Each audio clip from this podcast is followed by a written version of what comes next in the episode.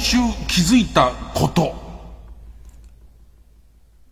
今週気づいたことは、えっと、俺はもうそんなに悲しくないのに、あの、周りの人が、悲しくても大丈夫だよっていうか、今はこういうことがあった後だから、伊集院さん当然悲しくていろんなことをやる気できない時期ですよね、みたいな、えっ、と、甘やかしをするから、あの、甘えるんだっていうことに、みんなより先に気づいちゃうから、もうすごいめんどくさくて、そりゃ原稿も書けないっすよねの感じになるじゃないですか。そう、そうするとさ、もともと書きたくないんだろ。もうもともともう伸びるだけ、伸びるだけ締め切りなんか伸びりゃいいと思ってるじゃないですか。で、その、えっ、ー、と、なんで書くかともうさすがに怒るんだろうって思うんだけど、えっ、ー、と、その空気を読んじゃうんだよね。こういう時だから伊集院さんも、あの、さぞかしきついだろうから、えー、怒れないよなって向こうが思ってるやつを読んじゃうわけ。で、そうすると、もう、のびのびと原稿を書かないことになったりとか、あと何かなあのー、ちょ、連絡取れないけど、あいつ落ち込んでんじゃないかみたいな。ね。まあ、本当は金沢で喉黒食ってんだけど、あの おそらく今日あたり連絡取れなくてもみんなこうそんなには怒れないだろうっていうことを、なんかこう、察知していくんですよね。あとなんか、え、神新人とかないのにもかかわらず、都合のいい時だけ、そういうのを絡めても、要するに、そういうのを絡めてもみんな怒んないって分かっちゃうじゃないですか。ね。えーだから、え、絡めてくなっていう、ね。あと、えっ、ー、と、そらね、カービィもやってしまいますよ。こういう時だ。まだ四十九日過ぎてない間は、やんなきゃなんないことがあるのに、カービィをやっていても攻めてくる人はいないと見てるんです、僕は。そうする、だ、ここの難しいとこなんですよね。あの、そういうのの最終的な全部まとめて伊集院さん落ち込んでんだな、みたいな。ね。えー、感じで甘やかしていただけると、逆かな先週の放送とかもネットニュースとか声を震わせてとか書いてるじゃん。そうでもなかったよね。そうでもなかったよね。なんかこう、その辺が、まあ、ちょっと難しいんですけどね。ええー、あとは電球が値上がってますね。急にねしょうがないじゃんだって。そんなに整理できないって。今までしてた話題と急に違う話題を、えー、いつもならプロとしてしませんけど、だ、落ち込んでるから。四十九日も住んでないから、そうなっちゃ、そうなっちゃったらもう、ディレクター陣も注意はできないですよね。じゃあ、じゃあそれでいきます。えー、月曜ジャンク、月曜ジャンク一味光る深夜のバカ力。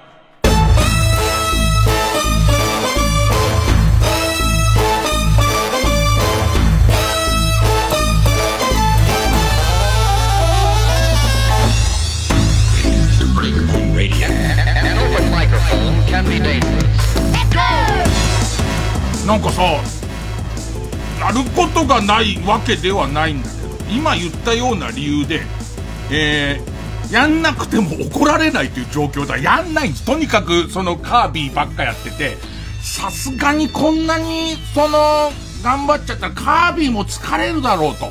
ね、あの変な猿みてえな、猿のだるまみてえの助けたりずっとして、してたりとか、な、いろんなやつ飲み込んだりとか、ね、風呂入ってないやつとかも飲み込んでっから、あいつ。ね。だから、その、大変だろうっていうことで、で、ちょっと何かやろうかなと思って部屋片付けようとか、んまあ、そんな感じ。その、えっ、と、ちょっとやっちゃ何かやっちゃ飽きてみたいな感じなんだけど、その中でね、その中でびっくりしたのがね、家の外、家のさ、その玄関出たところのさ、上の部分っていう、玄関門中でもないえっと、玄関、そんなでかい家じゃねえじゃねえかね。えっと、玄関できたところの上、上部分、えっと、上部分に、街灯みたいについてる。野外、野外灯みたいについてんじゃん。で、なんかあれの電球が切れちゃって、でいて、その電球を、えっと、変えると。で、変えるのまでは、あもう悲しみに耐えて変えましたよ。型番をちゃんと見て、ソケットの形を見てですよ。ワット数を確かめ、まあ、悲しかった。ねえ、もう、もう、電球変えるごとに師匠が電球を変えてる姿をね、お前がやれよ、弟子なんだから。見たことねえじゃねえか、師匠が電球変えてる。修行時代に師匠た、師匠宅の電球を変えたな、なんていうことを思い出してはもう、涙に無線でやったわけで、やって。で、な、なんかさ、そのさ、外、外のやつだからさ、その電球の上のカバーみたいなやつがなんかこう、えきちっとしたさ、えー、っと、ガラスでできててさ、あのー、それがネジ式になってるよ。めったに開けないと気持ち、外のあの、埃の噛んでる感じの、えー、っと、ガラスと金具がでっかいネジで、ネジ式で、あの、壺みてえなガラスと、えっ、ー、と、それをジョイントがネジ式でこうやって噛んでんだけど、その間に砂ぼこりとか入ってめったにやってないから、気持ち悪い感じのやつ開けて、で、その電球変えて、で、元戻すで、その元の戻し方が甘かったんだと思うんだけど、それをやってから、3日後、3日後ぐらいかな。普通にね、えっ、ー、と外、外に遊びに行くのに、玄関のドア開けて、ママ行ってくるね！なんつって、あ、そうか、母さんはもういないんだ、なんて思って、それで、それ、閉めて、えっ、と、閉めてすぐでもないんだよ。閉めて、あ、そうか、俺、今日宅配便のなんかこう、受け取り期日みたいのを、今日にしてなかったっけ？で、一旦こう帰ろうとしたものの、なんか、あの、置き配しといしといてくださいステッカーみたいのが、もう、貼ったばっかり貼ってあるから、じゃあいいやと思って、もう一回戻って、2歩踏み出したところで、後ろでバレーンと落として、そのガラスのカバーが、ちょうど俺の、近くした方が面白い近く。俺ほら、ジャンボ尾崎みたいに髪の毛してるじゃん、襟足のところ。あれをふわさって。ねねこういうの危機一髪にした方が面白いんでしょ。ね。あれが、俺、俺のジャンボ尾崎がふわさってなるぐらいの近さのもう、ごめん。かけらが体に当たってないぐらいの、かけらがから、でも結構な、粉々よ。3メートルぐらい上のところで天井部分にあるから。そこから要するにまあ、えっと、ガラス製の薄手の花瓶みたいなやつが落っこってるわけだから、危ない、危ないじゃんか。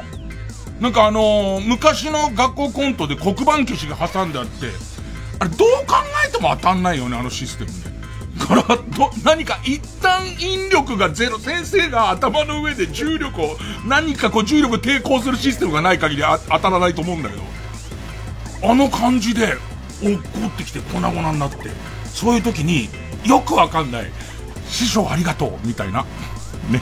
いや、おかしくない師匠が狙ってる可能性もあるじゃん。だってそこまで、普通は起きないことなんだから、ここまで師匠がね、ご存命の時に、一切起きてないとことが起きてるわけだから、その起きることまでは普通で、そのちょっと、ちょっとのタイミングに、で、外してくれたのは師匠みたいなすげえ都合いとばる。それ壊れちゃった。本当に、で、ずるいねそういう時に、まあ、なん、このいつも言うんだけどさ、うつは深刻な人がいて漢字で書いてさ、その、あの、ちゃんとして病名としてのうつみたいのと、俺のその、ローマ字のね、TM ネットワークの方のうつだから、俺のやつは。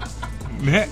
TM ネットワークの方のうつだから、一緒にしちゃいけないんだけど、えー、その傾向がある人はわかると思うんだけど、なんかそういうののきっかけで、そういうの、さっきの整理する理論なの。その、えっ、ー、と、なんか縁起でもないとか危機一髪なことも起きるし、えっ、ー、と、落ち込んでも仕方ないような状況に自分はいるし、みたいなやつプラスすると、すげえ落ち込んじゃうからさ。なんか、まあ、これ、これ引力っていう。原因は引力と、え、ー、と、俺のネジの締め方が雑っていう、まあ本当のことなんだけど、それがね、ことにして、まあ、立ち直ったんだけど、こっか、こっからですよ。こっからがまあすげえめんどくさくて。家ももう何年住んでんだろう。ずっと住んでる家でさ、ああいうこのさ、えー、外につけてるさ、街灯みたいなやつってさ、めったに買えないっていうかさ、買えることはマジで街灯のカバーなんて買えることないじゃん。ね。これを手に入れるのは大変でさ、ごめん、普通の主婦の愚痴みたいになるから、一回曲ね、一回曲。おとぼけビーバーで、チュッチュソング。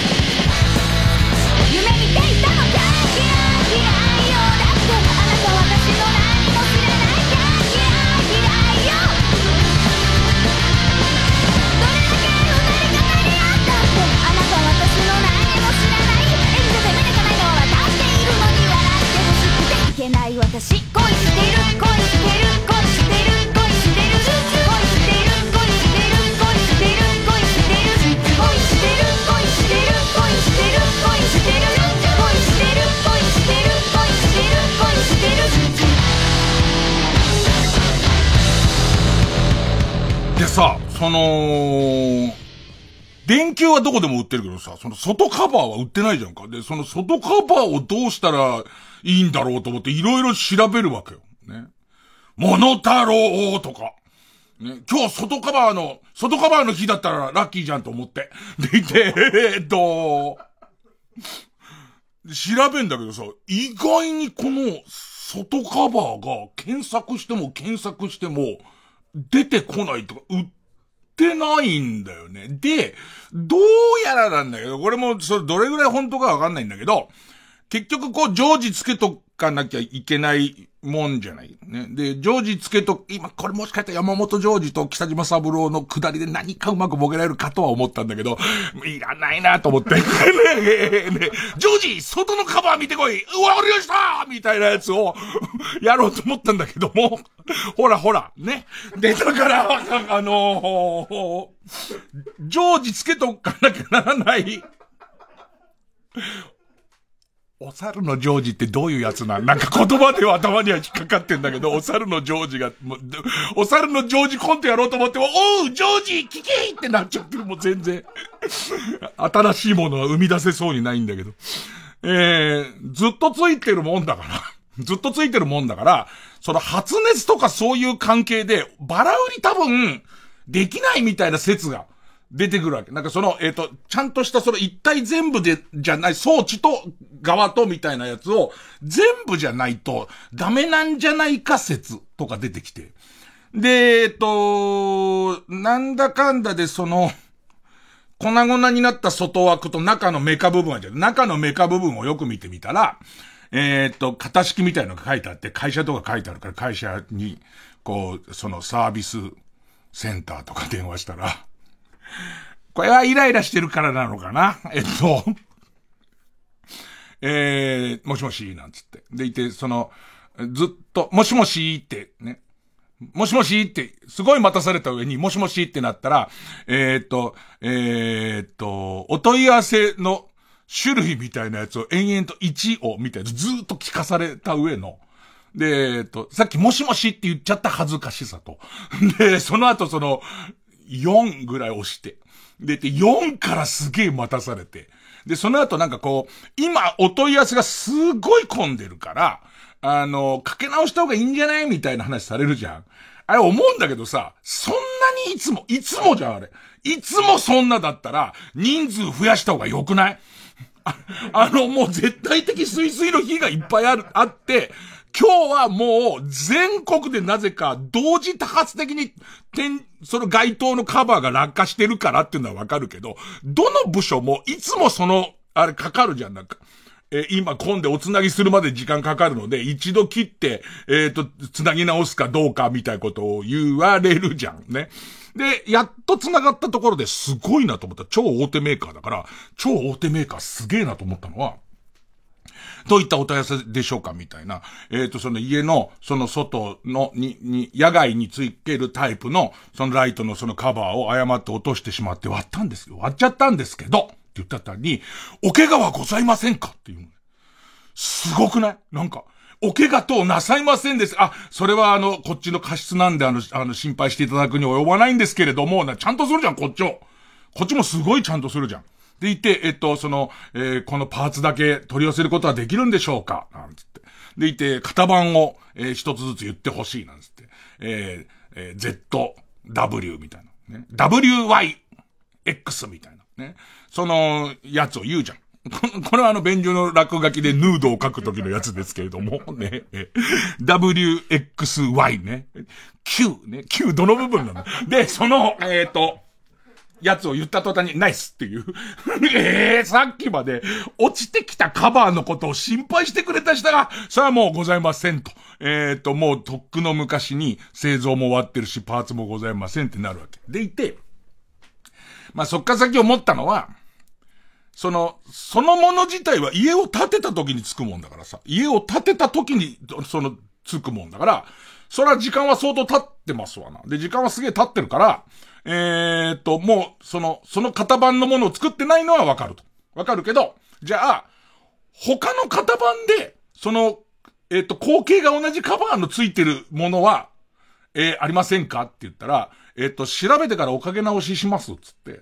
で、えっ、と、相当調べたみたいで、次の日の朝にかかってきて、ないですという、ことなのね。で、ない、ないんだと思って。いや、まあ、ないはないで、しょうがないんだけど、ちょっとここから難しいのは、多分向こうが嫌なのは、その、新しいもののパーツだけを古いものにつけた時の、その、えっと、その、10年の間に上がってるテクノロジーみたいなまあ、いろんな関係のことで、例えば発火しました、発熱しましたっていう時の、そのことが多分嫌なんだと思うんだけど、こっち側は、あの、そうするけど、することを君には伝えてないから、勝手に俺がするかどうかだけの問題だからっていう空気を出していくんだけど、まあそれは、売れないみたいな話になってって、え、じゃあわかんないけど、家ってさ、30年ローンとかで買うのに、その街灯壊れたら、もう一から根っこからなの？って工事からなの？みたいな話になり。で、えっと、結局工事っていう。ところがお天気のゴー君がその免許を持っているっていう。まさかの、ね、でいてお天気のゴー君に直してもらうことになったんだけど、ね。これとちょっと同時期に、寝室の、あのー、電気が、電気が切れて、それはその輪っかのやつなんだけど、これがさ、嫌なタイミングで切れてさ、えっと、電球値上げになった電球とか、電球って言い方じゃないな。なん、なん、なんつうの丸い輪っかのやつ。蛍光灯蛍光、輪っかの蛍光灯輪っかの蛍光灯も昨今のこういろいろ値上げのタイミングで上がったらしいんだけど、どうやら、この10月に、この10月のタイミングで上がったらしい。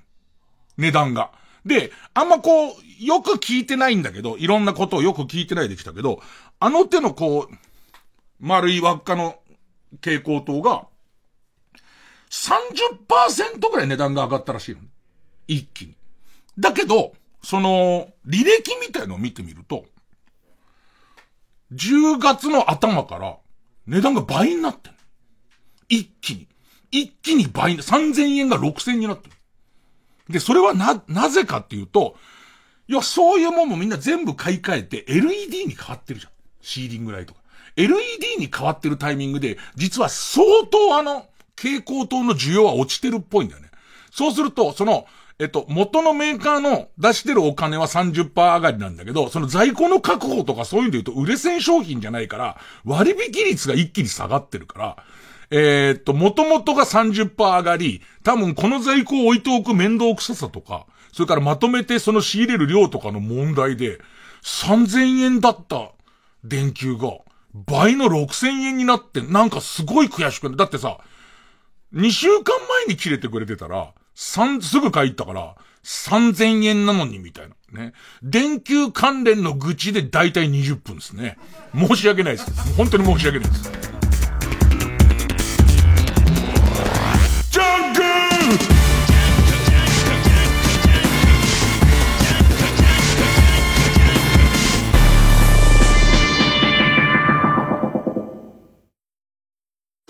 TBS ラジオジャンクこの時間は小学館中外製薬マルハニチロ IHI 他各社の提供でお送りします。あのゴルゴ13が認める銃を作る職人は？デーブです。宇宙空間での弾道さえ操る職人とは？デーブです。あなたのお名前は？デーブ・スペあガンスミス・デーブです。ゴルゴ13スピンオフガンスミス・デイブコミックス発売中。小学館。中外製薬学園シャンプーしてる時に人の気配を感じるのはなぜでしょうか？実際に人がいる可能性が高い。え、そんな。昨日君がシャンプーがないことに気づき、お湯で薄めて、かろうじて泡を立てていた。それも見られているかもしれない。ええ。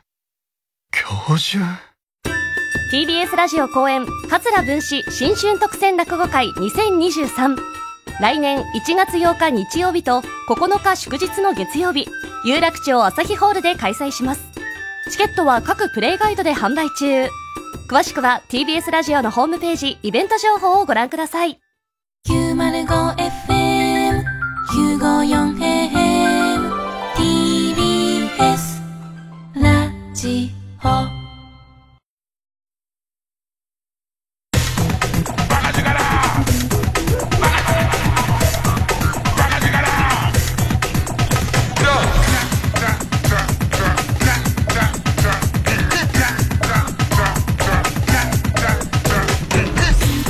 ジャンク一丁院光る深夜のバカ力まあまあ、そんな、その電球、電球が割れたとか電球が切れたとか、まあその程度のことを言ってるぐらいだから、何にもやることないわけですよ。でいて、えっと、金曜日に草野球やる予定だったのが、雨降って草野球中止になって、今年金曜の雨がまためちゃめちゃ多くて、えー、このまま残り一日も雨降らないで最終試合がクリスマスというまた、えー、えー、と、とてつもない、えー、芸人リーグの今、ペナントレースの進捗状況なんですけど、で、勤労休みでやんなきゃなんないことは、こう、原稿の直しが結構たくさん、直しとか締め切りがいっぱいあって、特に、えっ、ー、と、単行本をまた出すのに、結構大変な、何十ページ、対談した、対談して、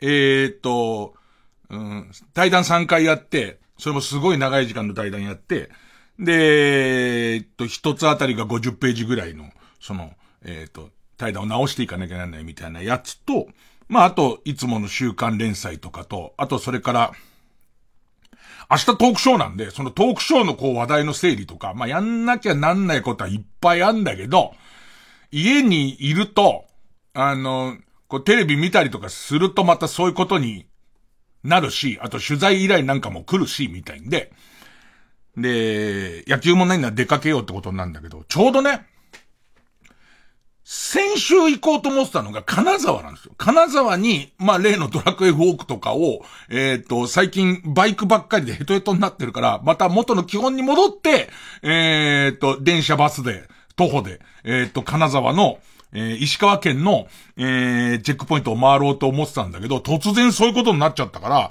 キャンセル一個宿を、えー、珍しくまた、ちょっとこの間の快活クラブで懲りてるから、快活クラブはいいとこだったよ。えーと、これからも利用はさせてもらうよ。せっかく会員になったんだから。ね。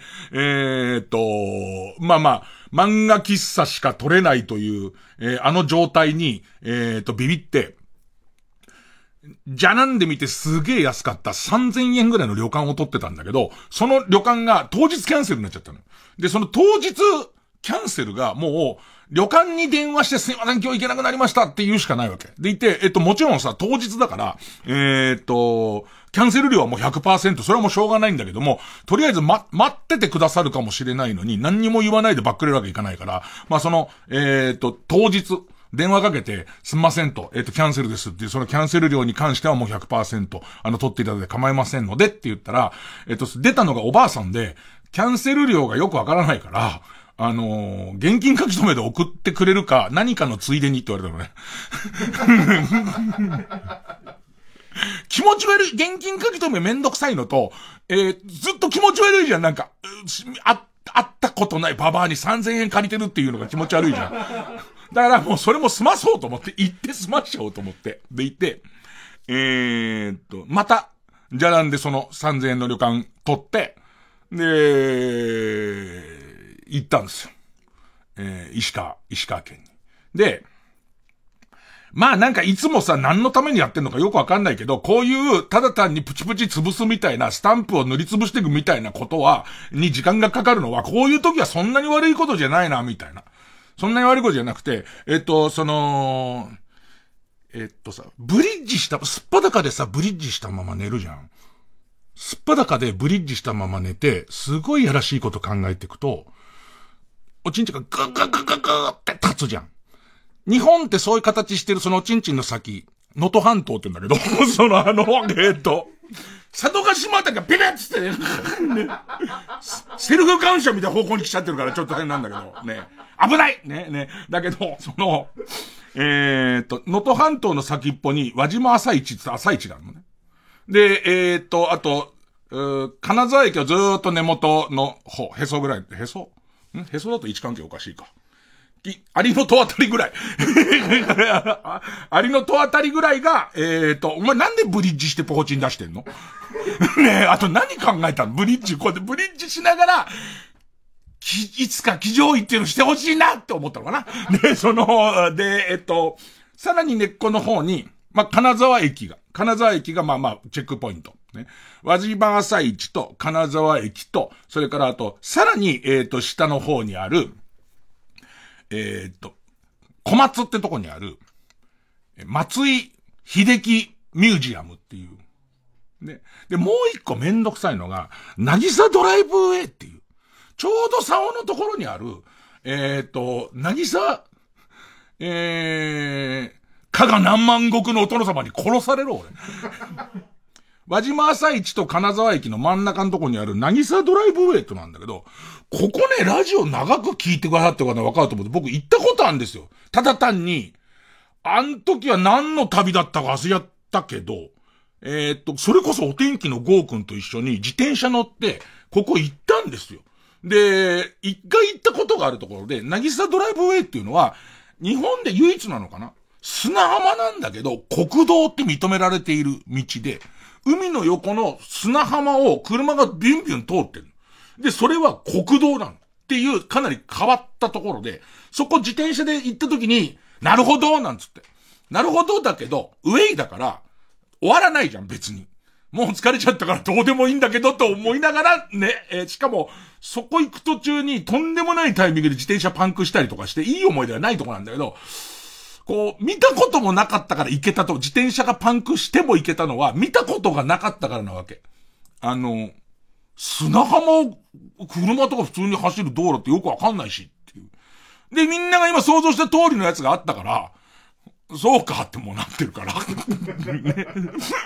もう一回行くのか、そこっていう。近い駅とかも全然ないしって思ったんだけど、そういうことで、時間が潰れていくっていうのも、今の俺にとってはそんなに悪くはないな、なんて思いながら、えー、1日目は、もう一気に、朝一先っぽまで行っちゃって、で、次の日戻って、で、さらにその、えっ、ー、と、チェックしてから、えっ、と、ローカル線乗り継いで、金沢行って小松行ってみる。で、金沢がまた、前に、普通に仕事で通った時に、駅だから取れちゃうっていうことで、取れちゃってるの、もうすでにね。今日でいいのに。ね。まあまあ、しょうがない。残り3つ取ろうと思って。で、えー、飛行機で、飛行機で小松に行くんですけど、えっと、朝一せっかくだから見たいから、小松で松井秀樹ミュージアム、どうせ帰り道通るから、これは行かずに、一気に朝一行くんですけど、えー、行く途中のバスの中で、なぎさドライブウェイのチェックポイントが取れちゃうっていう。あの、一度、時間がかかるのは悪いことじゃないみたいなね。自分の中でこういうところで、もう一回心の選択をすることが今の俺には大切なんだって。すげえ思ったとこが、取れちゃうっていう。で、ただ良かったことはね、民宿のババアにすげえ褒められた。もうバックれる人がすげえいっぱいんだって。もうみんなバックれる中で、あん、こんな正直な人はなかなかいないっつって。すげえ褒められた。Wi-Fi 飛んでない。飛んでるって話だったんだけど、息子、息子が来ないとわかんないっつって。え、息子いつ来るのっつったら、お正月前には来るはずだっつったから。まあまあまあ、まあまあそれはしょうがないんですけどね。でもなんかね、なんだ、あのね、ちょっと面白い、面白いっていうか、だから行くとこがあんまなくなっちゃったの。その、えっ、ー、と、本来はすごい短い時間にいろいろ行って、その、えっ、ー、と、回るだけのはずだったんだけど、俺は石川全部4箇所残ってると思ってたら、金沢をなんかのついでに取っちゃってるっていうことと、行きのバスの中から、なぎさドライブウェイ取れちゃってるっていうこと。で、そうすると輪島と帰りの小松空港の手前で、えっと、松井秀樹ミュージアムに行くぐらいしかやることがなくなっちゃって、金沢にそんなに行きたいところも今あんまないなっていう中で、夜、その原稿の整理をしてたのね。その、対談本の整理をしてて。で、これ時間かかんだろうなっていう。だってほらもう、悲しいから。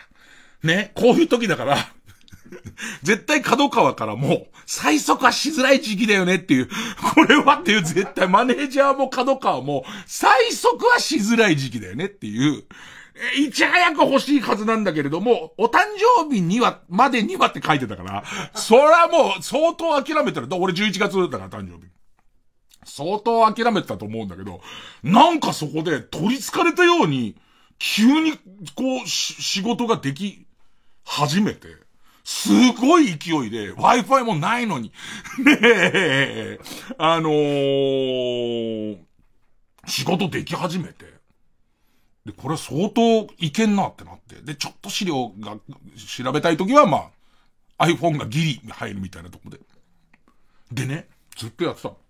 で、もう最後だな、みたいな。もう最後、このペースでなん、すごいなと思ってやったら、なんでこんなかけちゃうんだろうっていうぐらいかけてたら、最後の方に来て、その教わってる先生と、えっ、と、俺とで、こう、松尾芭蕉の原稿をずっと直したんだけど、松尾芭蕉の奥の細道で、えっ、と、好きなシーンはどこですかみたいな話をしてる中に、もう対談自体は随分前にあって、この対談を書き起こしてまとめてもらったのは最近で、でいて、その、えっ、と、締め切りが、まあ、11月。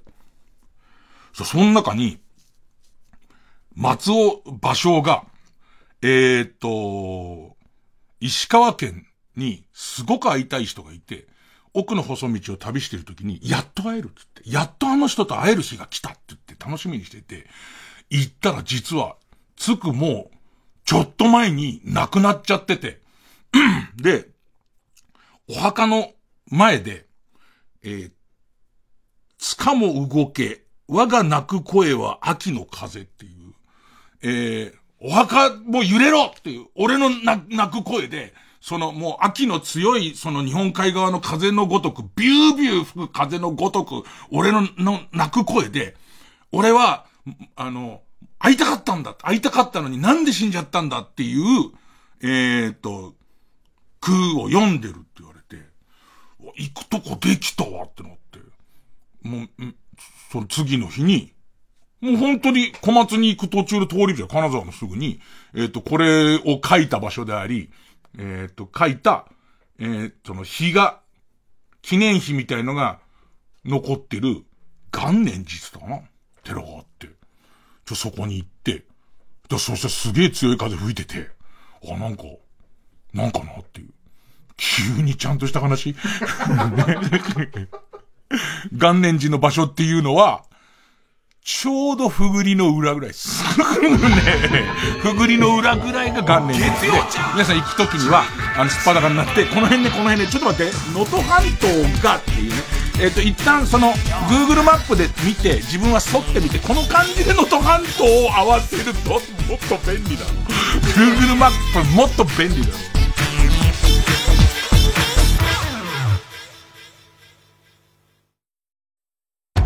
9回裏ツーアウト満塁ピッチャーマルハニチーロのピンチを救ったのは浜を守るスターたちだった次回パイレーツマルハニチーロ前だけ見よ横浜 d n a ベイスターズがついている。全力特急マルハニチロ。TBS ラジオ公演渡辺宙明追悼コンサート。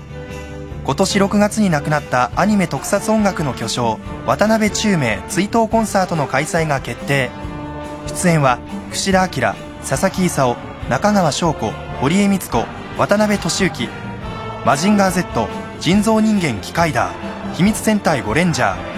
宇宙刑事ギャバンなどなど誰もが知っている名曲の数々がよみがえる。渡辺宙明追悼コンサートは12月2日金曜渋谷 NHK ホールで開催。詳しくは共同東京0570-550-799まで。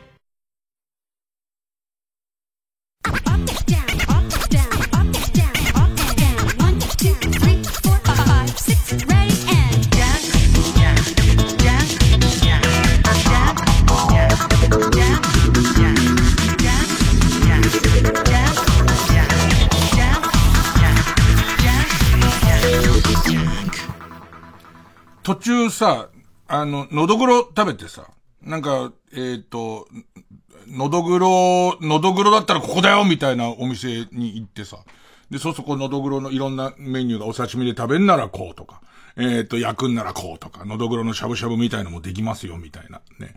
で、こう、一人旅しててさ、地元の人に聞いて、ここが美味しいですよ。で、しかも雨もしとしと降っててさ、で、そんな、そんな中、そういうお店、入るじゃん。夜ね。入って。えー、雰囲気もいいのよ。なんかすごく雰囲気もいいし、えっ、ー、と、無口そうな、若いんだけど無口そうな板前さんと、そのいろいろ運んでくれたりするようなお姉さんがいるぐらいのお店で、ちょうどまあ大雨降り出しちゃったせいで多分俺だけみたいな感じ。ね。で、あと、おそらくなんだけど、えー、GoTo トラベル的なの始まる前で、一番こう、人少なめの時なの。まあ、一番ではないまでも、割と少なめの時なのかなと思いながら行ったんだけど、あの、味はうまいんだよ。味はうまいんだよ。で、あの、ちょっとみんなも旅行気分になって、ね。その、石川県に行って、で、夜の街で聞いて、で、ちょっとこう、繁華街とか離れてんだけど、ここはのどぐろとても安いし美味しいんですよって言われて行って、今言った雰囲気じゃないですか。で、これで注文が、えっと、QR コードなんだよね。それがこう、注文がアプリをダウンロードして、QR コードにこう、今のパターンわかるメニューでさ、QR コード出てきててさ、で、のどぐろお作りって押すとさ、なんかキローンって向こうのとこ行って、無口な親父が、ん？ってうなずいてさ、いやいやいやいや、俺とあんた一人だからさ、QR コードじゃなくても俺はいいような気がするんだけど、なんだろうね、あの、Q、デジタル入ると、ちょっと味落ちるよね。気持ちの中で、あのー、いしるっつってさ、あのよく草屋とかをさ、こう魚をずっとこう漬け込んでさ、漬け込んで代々使ってるその草屋の汁あるじゃん。あれのいしるってイカで作ったやつがあるの。そのイカの旨味がずっと発酵して凝縮してるのがあってさ、それをに、いしるにサバをつけてさ、その、七輪で焼くみたいなやつなんだけどさ、それも QR コードでピッて読んでさ、で送るとさ、向こうでおじさんがうなずいてそれを持ってくるだけなんだけどさ、どう、どうかな？なんか味は変わんないはず、はずなんだけど、ね、えっと、で、だから自分でそれもね、その七輪を出すから自分で焼いてくれ、みたいなことが書いたんだけど、あのー、その運んできてくれるその店員さんが、えっ、と、めんどくさかったらこっちで焼きますけど、って言われて、じゃあ、つって。なんだろうね。ああいうのが、その、テキパキされると、ちょっとこう、めんどくさいの嫌いなくせに、テキパキされると、ちょっと落ちるね。ええー、でもそんな店にも石ちゃんのサインあったよ。すげえなと思ったけど。で、石ちゃんのサインあるから、サインもしかしたらねだられるかなと思ったら全然ねだられ。全然、全然言われなかった。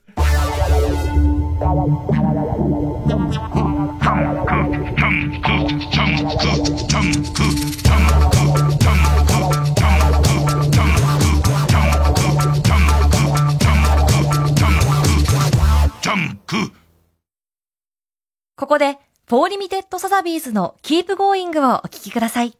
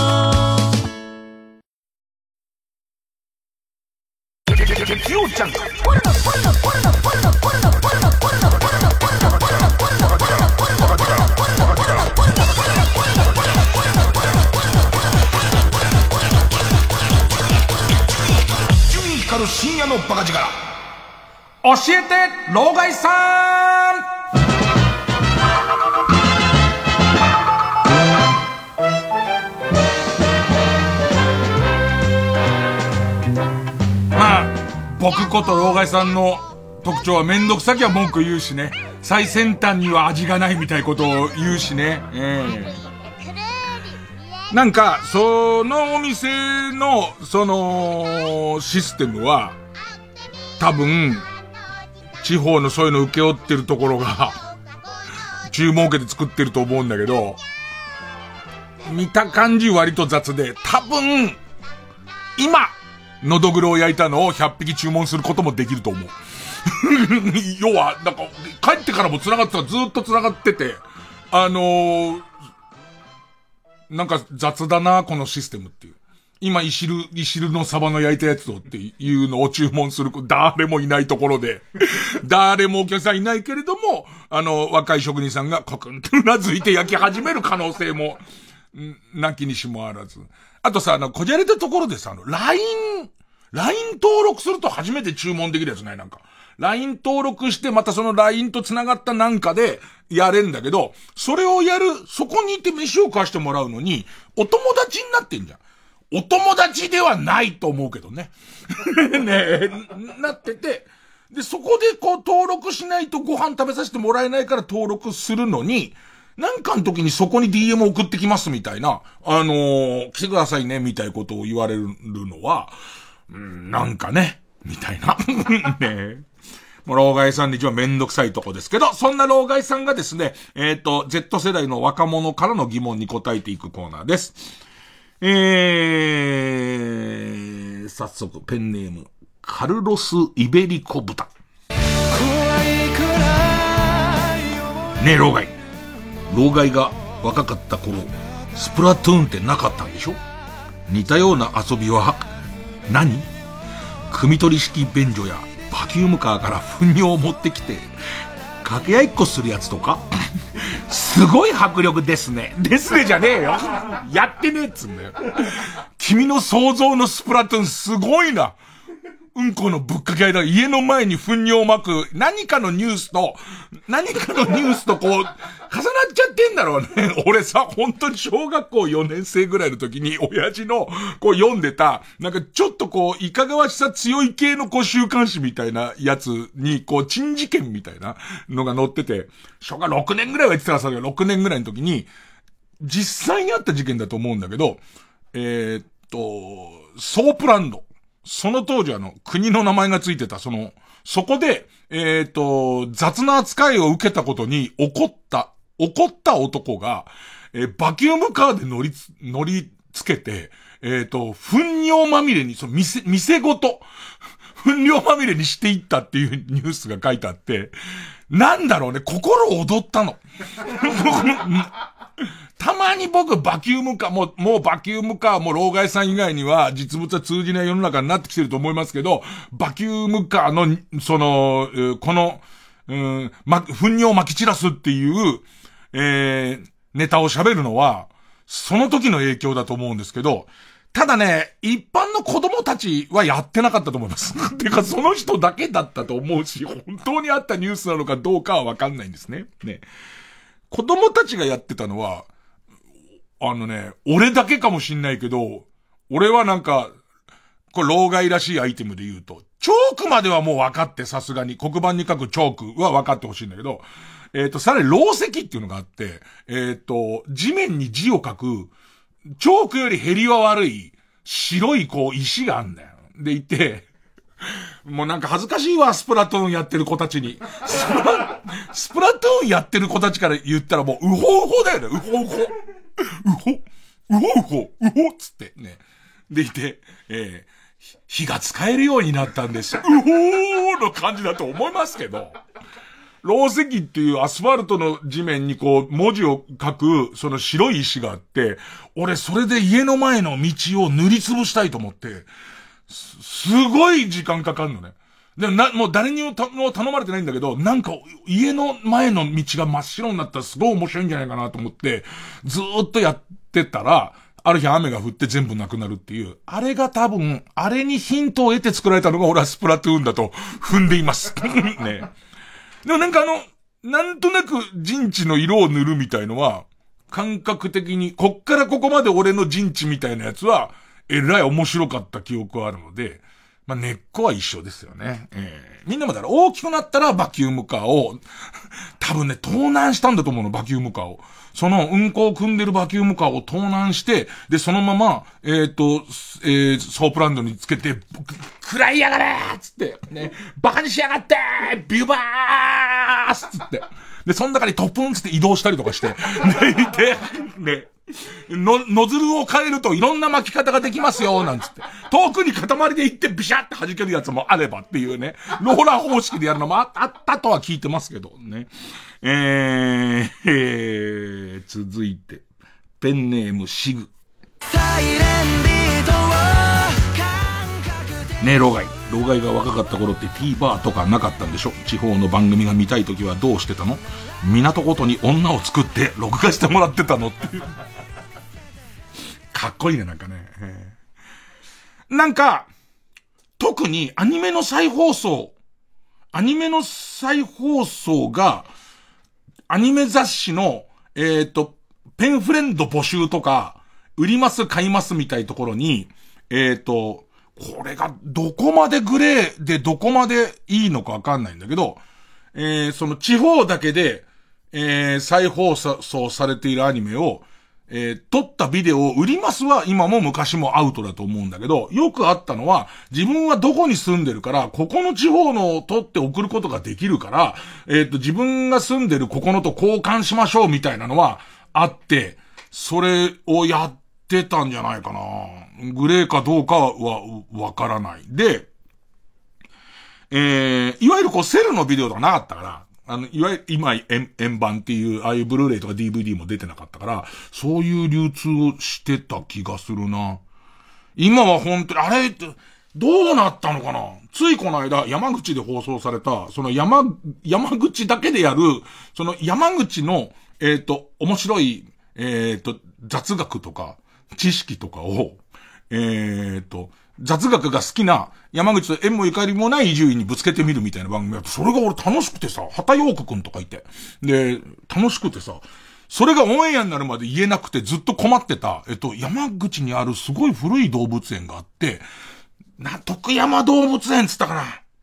そのすごい古い動物園が、できたきっかけになったことは何でしょう？みたいな、その豆知識なんだけど、そのもともとお殿様からずっとこう、偉い人だった、なん、毛利なんちゃれの、その、流れを組むお金持ちの偉い人、その、その辺の土地をいっぱい持ってた人が、キャバレーのクリスマスのビンゴ大会でライオン当たったんだって。だからっつってた。で、それちゃんと取材したって言ったよ。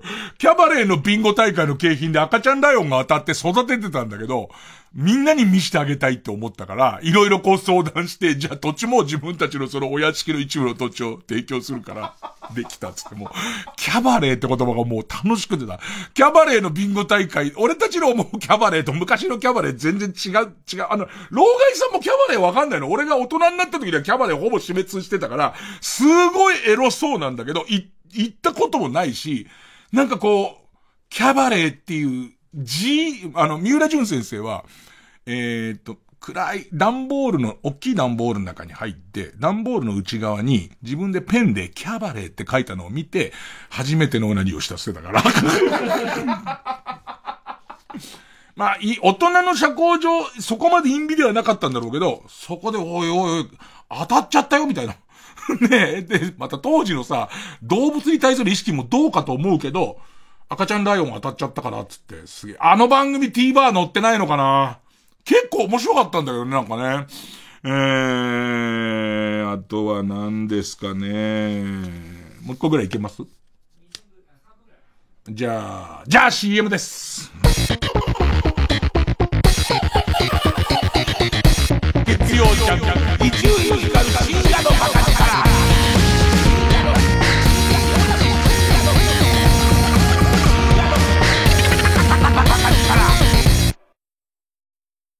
突然ですがセブン銀行からのお知らせです。セブン銀行 ATM ではマイナポイントの申し込みができます。いつもの ATM だから安心。操作もとっても楽々です。マイナポイントのお申し込みはお近くのセブン銀行 ATM で。詳しくはウェブへ。愛ゆえに守りたい。愛ゆえに叶えさせてあげたい。TBS ラジオ主催真白の恋。世界で最も美しいワン朗読劇。出演は早見あかり浦井健二広瀬智樹真中あゆ西村雅彦。11月3日から5日まで竹芝ニューピアホールで開催。多くの感動を得た映画真白の恋が朗読劇に。ただ普通の恋のはずなのに誰もがその恋に涙した。一つの家族の優しさと葛藤を描く感動作。チケットなど詳しくは真っ白の恋朗読劇で検索。905FM954AM TBS ラジオ。TBS ラジオジャンク。この時間は小学館中外製薬マルハニチロ IHI 他各社の提供でお送りしました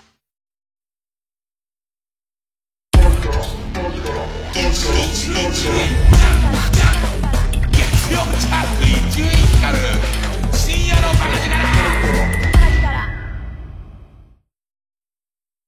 僕もみんな18歳だったんだから。マイナビラフターナイト第8回チャンピオンライブ。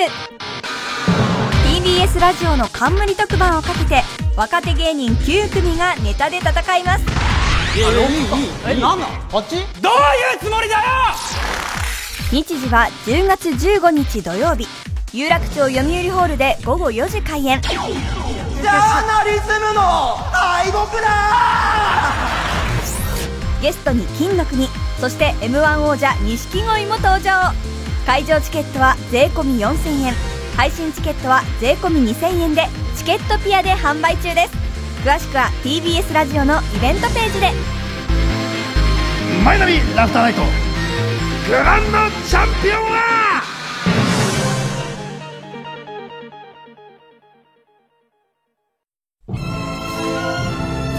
バレエ界を震撼させた最高傑作4年ぶりの再演。TBS ラジオ公演大和ハウスプレゼンツ熊川哲也 K バレエカンパニークレオパトラ10月26日から30日まで渋谷文化村オーチャードホールで開催。熊川哲也がお送りする壮大なる歴史巨編。このバレエは決して見逃せない。熊川哲也 K バレエカンパニークレオパトラ。チケット情報など詳しくは TBS ラジオホームページのイベント情報。または K バレエカンパニーホームページまで。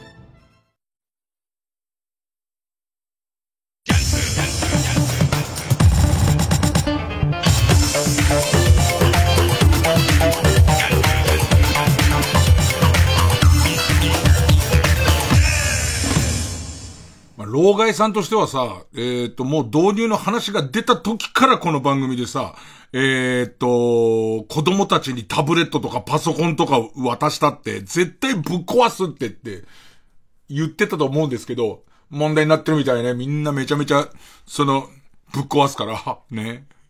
いいなと思ったの、いい、よくはないか。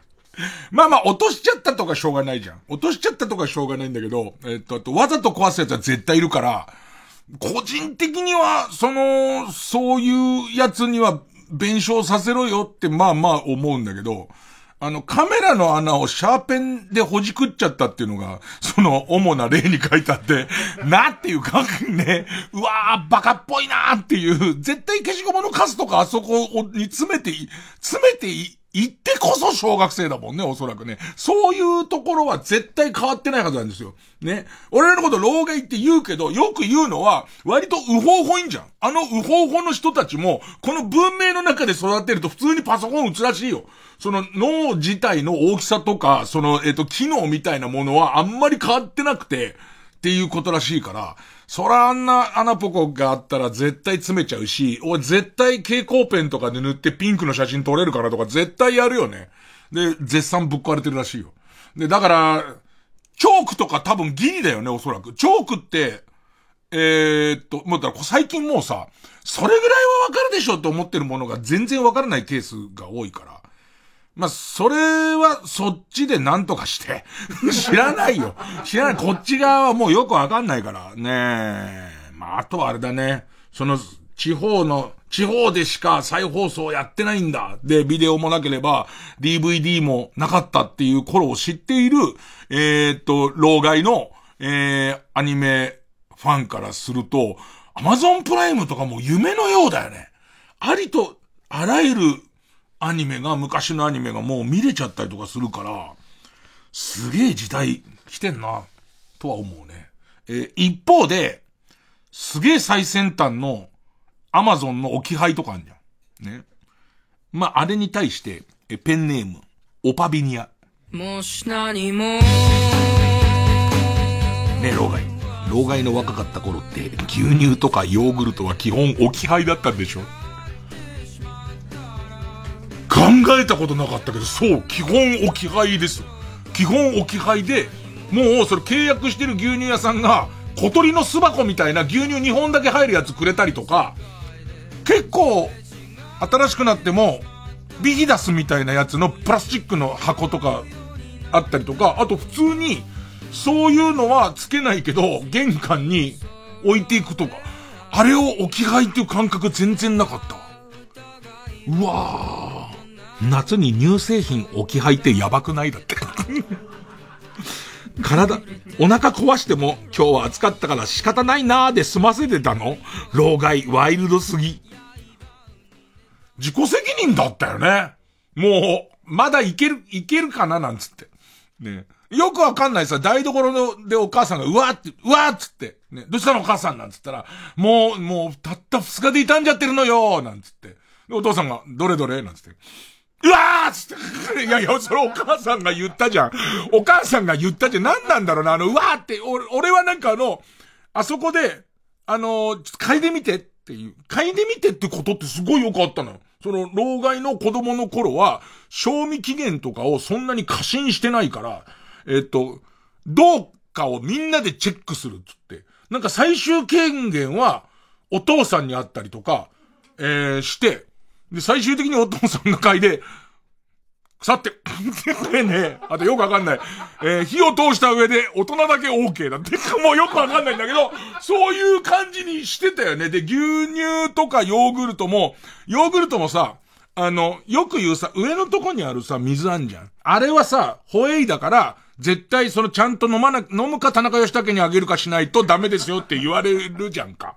だけど、もうホエイ、ホエイ？っていう。ちょっと今ホワイトかかってんだけど、ホエイなの？これっていうのを超えた量出てるやつとかも、お父さんとかが、うーん、なんつって。ね、やってたよ。俺、これ記憶間違いじゃなければ、母親とかは、なんか便秘だからっつって、ちょっと来てるやつ取っといて、これお母さんも便秘の時、言ってて、あれうちだけかなうちだけかもしんないけど、うちのお袋はその牛乳とかの、ちょっと行きかけてるやつを、それよ、つって、あの、これ絶対ダメだからね、なんつって、あの飲まないでね、つって置いてた気がすんな。そうか、置き配だよね。で、あの、現に、牛乳泥棒のコントみたいのが、えー、あったから、もうこれね、鉄板なのよ。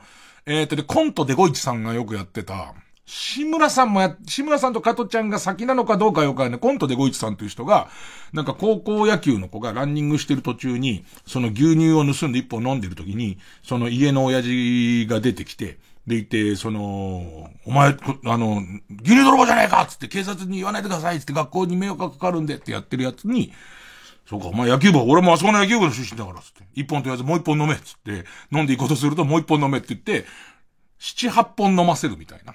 でいて、えっ、と、楽屋でデゴイチさんの小さい方の人がうなってるっていう、いつも、いつもそのコントやった後、うなってるっていうのがあったなだから、置き配の、えっ、と、危険と便利みたいのはその頃からある。なんかすごいな。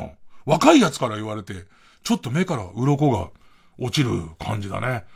たまにヨーグルトとかをくれたりするんだよ。なんか、ずーっと牛乳取ってて、今度ヨーグルトもつってヨーグルトくれたりとかするともう兄弟で殴り合って。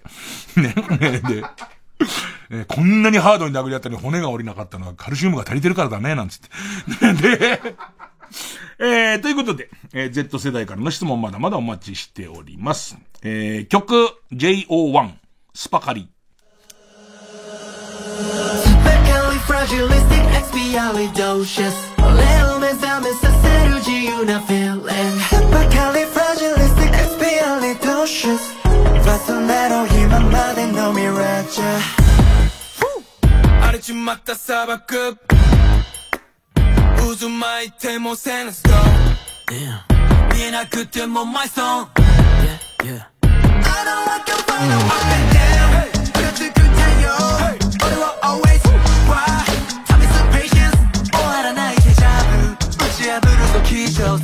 forget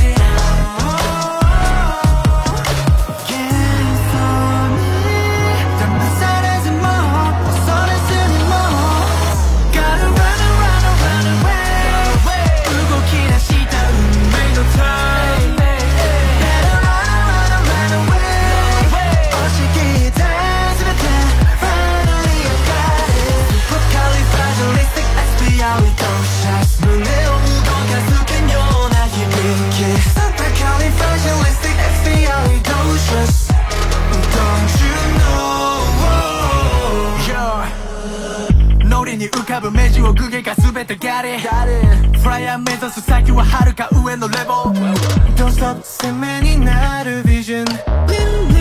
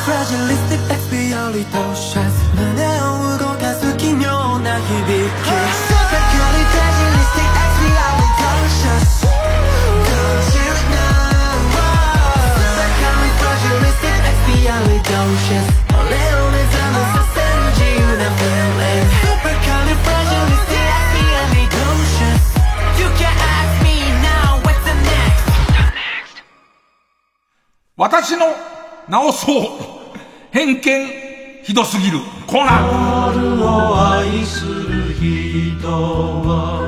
間違いを認めろよ言い直すいませんっつって言い直せよっていうねえー、人間というものは人様を色眼鏡で見てしまいがちですこのコーナーは皆さんが持っている偏見を告白することで反省し、世の中をより良くしていこうというコーナーです。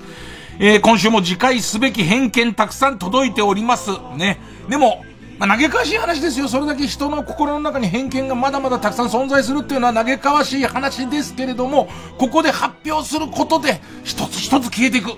そう信じて、頑張っていこうではありませんか？これに同意いただけないやつなんてな、バカな親が生まれたバカな子に決まってんだこれが偏見です。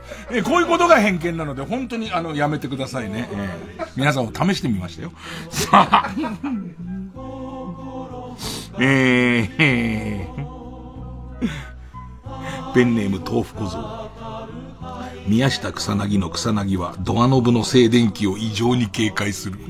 ああ、そんな感じはしますね。えーそんな感じはしますね、じゃないんだよ。いつも、いつもそんな感じはし、まあまあ本人と話し合いますじゃ次会った時にどうですかっていうのを聞きます。ね。えー、じゃあこれに関する感想を聞いてみないとわからないですね。えー、ペンネーム釧路ダンディ。釘バットを持っている不良は、作る時は楽しかったが、一度も使ったことはない。あー。釘バット、そうだよね。なんかそのコスプレグッズ、コスプレグッズ的なものだと俺は思ってしまう。あと、僕もそうだし、えっ、と、前で座ってこれ河野和夫君もそうだけど、野球部育ちは結構釘バット作れないよね。あと、その、木バットを手に入れて、そこに五寸釘をいっぱい手に入れて打つっていう作業もないよ。だから、釘バットは、金属バットが発明される、昭和40年代ぐらいに、ほぼほぼ、こうなんていうのたまたまある棒と、たまたまある古釘によって作られたものじゃん。そっから先は、なんかこう、その、自分はこれから戦うぞアイテムとしてしか、その、作られていないんじゃないか。多分落ちてるバットでもう釘打つともう二度とヒット打てなくなる感じし、しちゃうよね。それ以上に悪いこと。喧嘩してるのより釘バット作ってることが悪いことな感じするよね、なんかね。えー、ペンネームソフィーと双子の姉妹。鈴木奈々の教科書は、全部赤い線が引いてある。全行。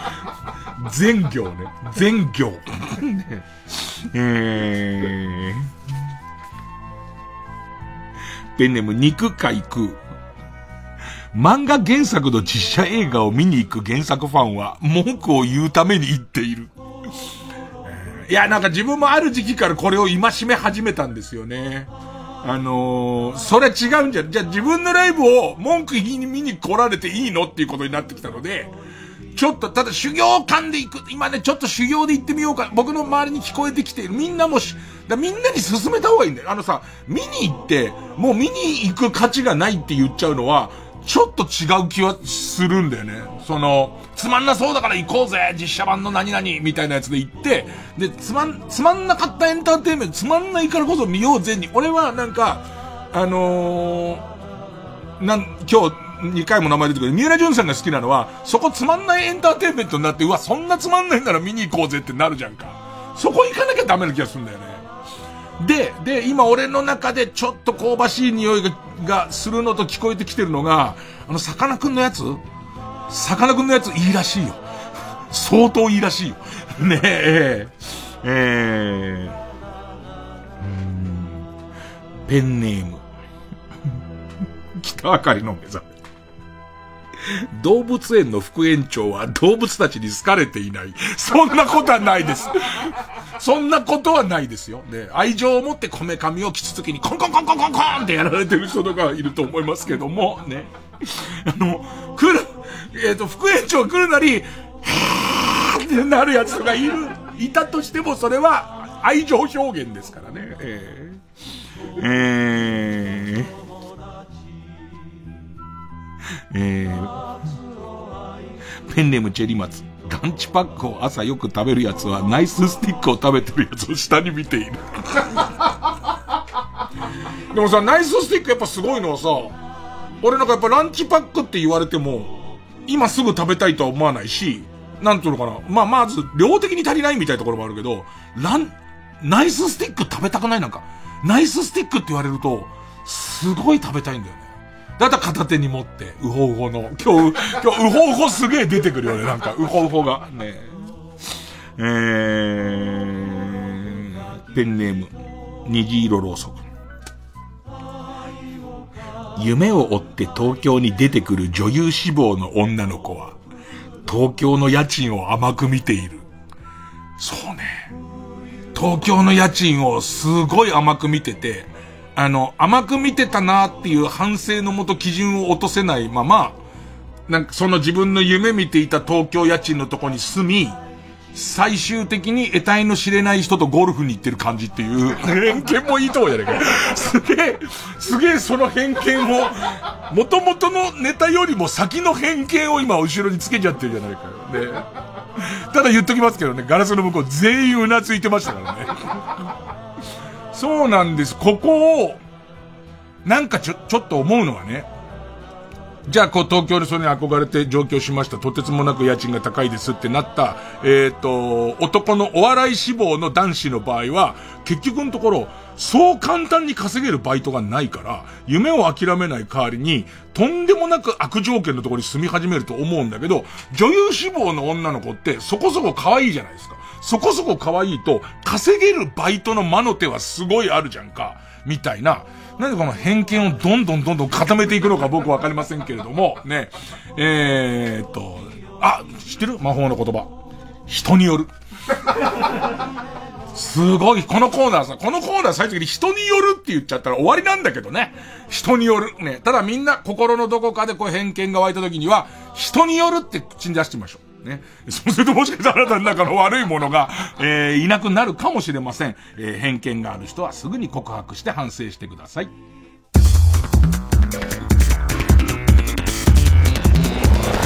ジャングル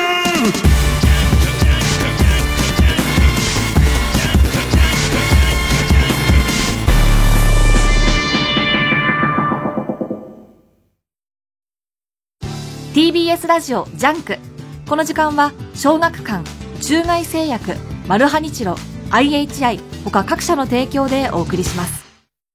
漫画に人生をかけた者たちの悲哀に満ちた群像劇。世界の漫画賞に輝いた松本太陽の最新作東京日頃コミックス第2週発売中。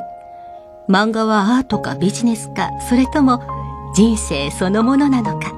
小学館。山里亮太です。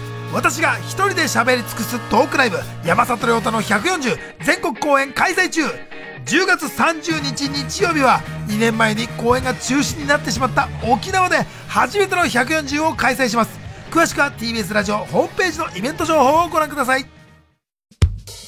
TBS ラジオ905954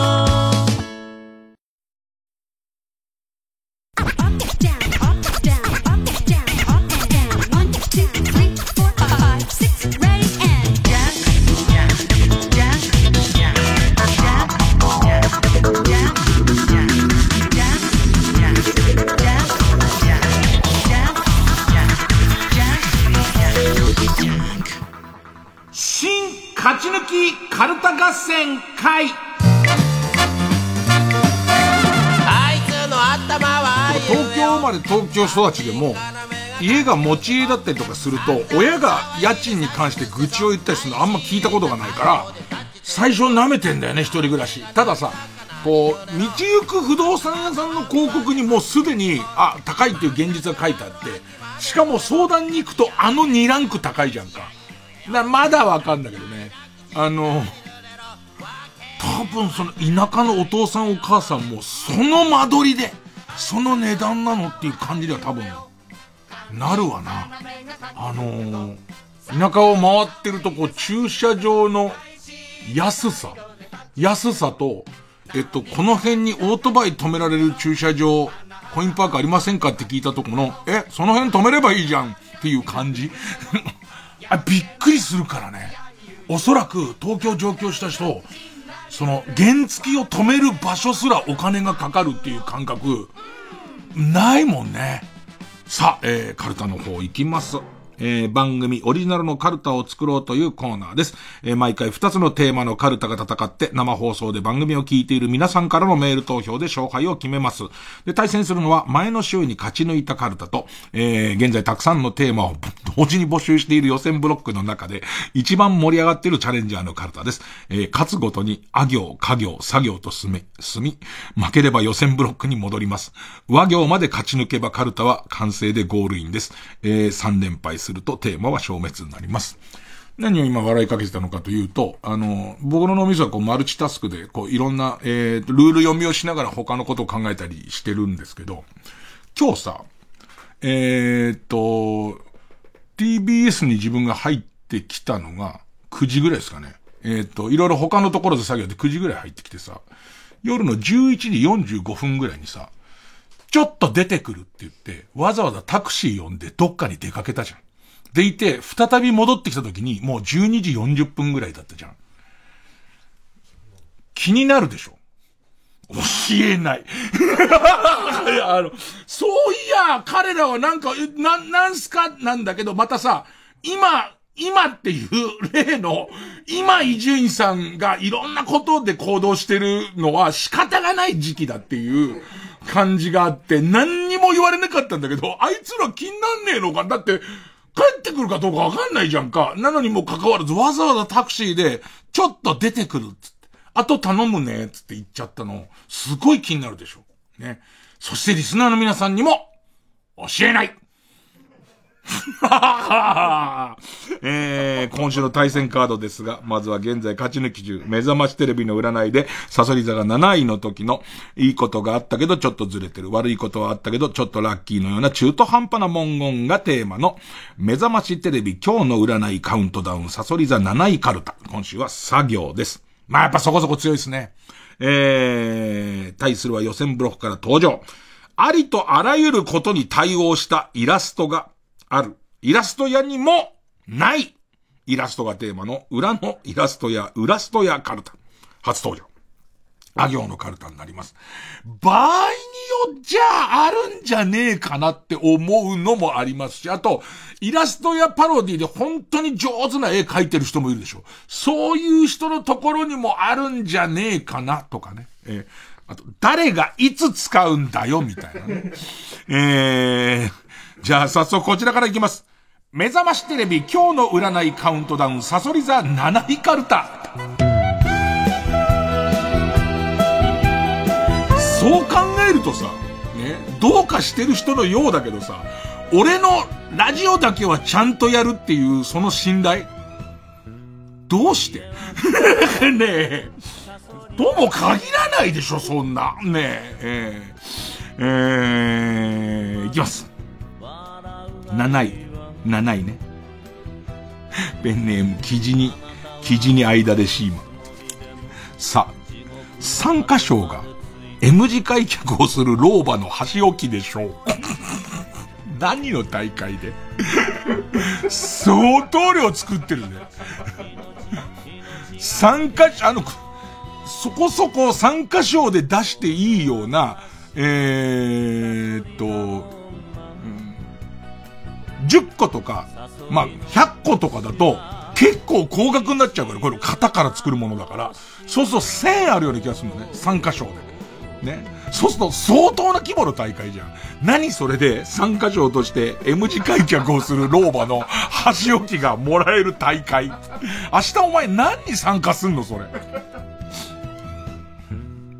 ペンネーム老婆の肛門。さ、サインを求められたものの、全くの人違いだったが、あまりにも嬉しそうにしているので、仕方なく、金田一秀穂と書いてあげる日になりそう。優しいな優しいよ。ねえ。わかんないんだけどさ。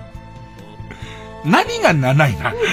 あの、プラス要素は何で、マイナス、有名人と間違えられるっていうのは、まあ、プラス要素なのかな？あと、間違えられてちょっとめんどくさいことにもなってるみたいのが7位のところ、なのかな？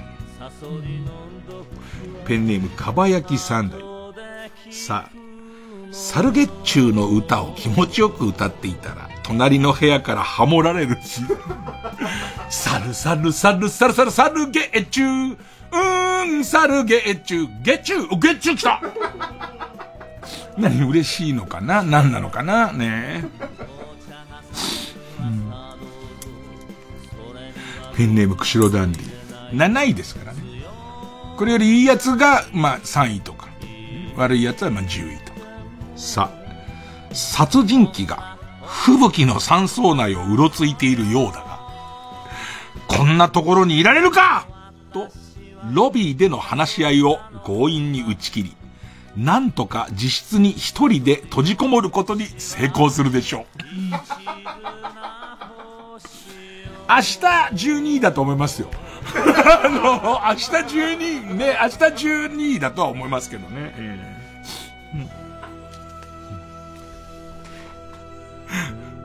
ペンネームたまず。さ、サプリメントの無料配布が行われていたので、一応もらってみたところ、需要競争。目覚め向上。ビオレママに性的興奮を覚える癖の解消。という効果が書かれていた。書かれてある日。この間さ、普通の市民グラウンドで野球やってたブッチャーさんのチームと野球やってて、こっちが結構順位争いで大変なとこな上に、えー、と、ブッチャーさんのチームが少しミスで負けてるっていう、もうブッチャー監督が一番イライラする日の3回とかの試合中に、そんな表通りでもなんでもないんだよ。レッドブルガールが二人で勝手にグラウンド入ってきて、ブッチャーさんのところベンチに行って、配り出す試供品を。で、まあまあその女の子たちも大丈夫かなぐらいの感じで入ってたんだけど、もう負けてる時の、しかもその順位争いしてるチームと負けてる時のブッチャーさんは怖いから、これブッチャーさんに怒られるんだろうなと思ったら、ブッチャーさんデレデレでさ、みんなレッドブルだよみたいな感じになってさ、こっち側もブッチャーさんがいいんならみたいな。で、また、その、えっ、ー、と、おばたのお兄さんあたりが、じゃあ僕、翼を授ける打法でみたいな感じで、こう、わーってなった後に、まあ、そのお姉さんたち帰った後に、またエラーが出て、ブッチャさんブチ切れて、え、あれはいいのにっていう、なんかそのみんなの中で、ね、そういう事件がありましたね。ペンネームソフィーと双子の姉妹。さ、さらい、さらいモノマネ鳥人間コンテストで、日テレの企画なのかな？日テレの企画なのかな ?20 キロ飛ぶものの、谷村新司のモノマネでアリス感が出すぎてしまい失格。のよか。ええー、20キロってターンとかしてきた距離だよね、琵琶湖で。だけど、桜のところが、そんなにしませんよっていう谷村さんはさらえるときはもっとしっとり歌いますよっていうところを、吹雪のかーって言っちゃったから、かー言ったことないですって、失格でーすって。そうなの。へえ。ペンネームたまず。さ、寂しかったら浮気してもええんか寂しかったら浮気してもええんかと、うさぎのぬいぐるみに怒鳴り声を上げながら問いかけ。裏声で、ごめんなさいごめんなさい私が悪かったと、うさぎになって返事するという、クリエイティビティ溢れる遊びに、一日ハマる日。遊び、遊びにはまってっから。これが何、何か、そう、遊びとは言えないものだったらそれは12位ですけど、遊びですから。いや、本人は少なくとも、いや、それは震えますよ。それは私たち震えますけど、遊びですからね。えー、ペンネームかわやか、かわやかじし、ジャズ喫茶でふざけて、観月ありさの TOO SHY SHY BOY をリクエストしたらかかる日。周りの人、おい、なんだなんだってなってますけどね。ペンネームモナカ。純烈のドキュメンタリー番組で奇声を発しながらメンバーに抱きつき、尻や股間をぐいぐい揉みしだく祖母が映るが、強めのモザイク処理と音声加工がなされているため、まだ自分の祖母ではない可能性を見出すこともできるでしょう。違う。おばあちゃんじゃないって、全く同じ靴下を履いているけど、違う。ペンネームわんぱく大仏。し、白雪姫を学芸会でやることになる。なぜか演出の都合で、ひろゆき姫という、ひろゆき風の白雪姫をやらされることになりますが、役作りの段階で演出の矛盾点を論破することができ、普通の白雪姫に戻すことができるでしょうっていう。最初の段階でね、これね、労働基準局に行っちゃうといいんですよ、みたいな話から始まって なんでしょうね。えー、その、まあ、あと個人の見解だっていう話も出てくるでしょうね。でも結果、結果ね、元に戻せますが、なんだよ、ひろゆき姫って。左哲郎氏、自分だけトルコアイスをすんなり渡されるでしょう。周りすんごい練ってんのにね、あげるかなと思ったらもう一回ビヨーンみたいのずーっとやってんにもかかわらず自分で、あいっつって。え、一度も、一度もね。ペンネーム昨日から年だ。慎吾ママのオハロックでカラオケの祭典本日の全国3位になれる予感。どれぐらい歌ってんのかな？ペンネーム極東ベイクライトし、食パンの作り方を教わった時に、だいたいおっぱいの柔らかさぐらいになるまで生地をこねてくださいと言われたものの、山村もみじの右乳しか揉んだことがないので、お手本よりも弾力がない食パンが出来上がってしまうでしょう。お前なんなんだ？お前っていうかさ、ザだから、ね。ザのみんなに山村もみじの右おっぱいが揉まれてるとしたらだよ。もみじの空右おっぱいもダランとするわ。ねペンネーム封印されし者の右腕。ちょっとみんな思い出してよ。占いだから。占いが、ああ、7位かってなった時だからね。し、シェリーの性教育チャンネルにゲストで呼ばれて、パートナーのあそこの匂いって指摘します？いや、膣を傷つけないために気をつけてることってあります？と、真面目で生々しい質問を延々とされ、童貞であることを最後まで言い出せずに終わるでしょう。わあ、どうしようゲストに呼ばれて、パートナーのあそこの匂いって指摘しますって言われたらさ、深夜のヤング向けの時間帯で何言ってんだって話だけどさ。まあ、ヤング向けって言った時点でおじいちゃん向けだけどな、もうな。どうする？ねえねえ。河野和夫ちゃんだってさ、か、神さんいるわけじゃんか。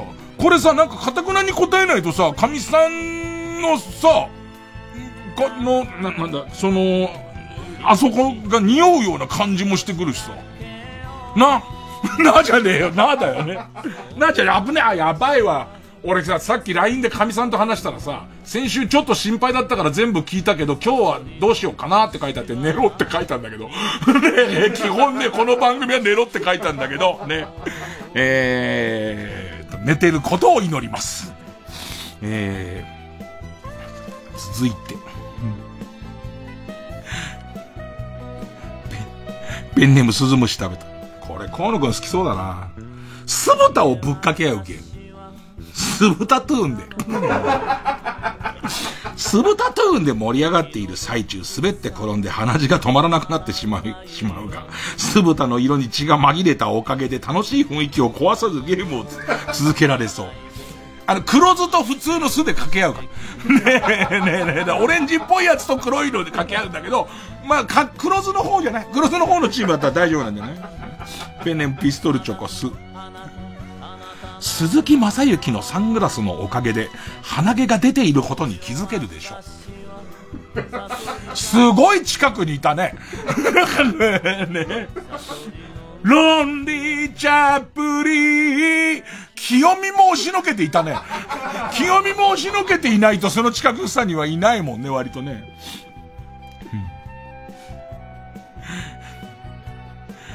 ペンネーム。どうにもならん様子。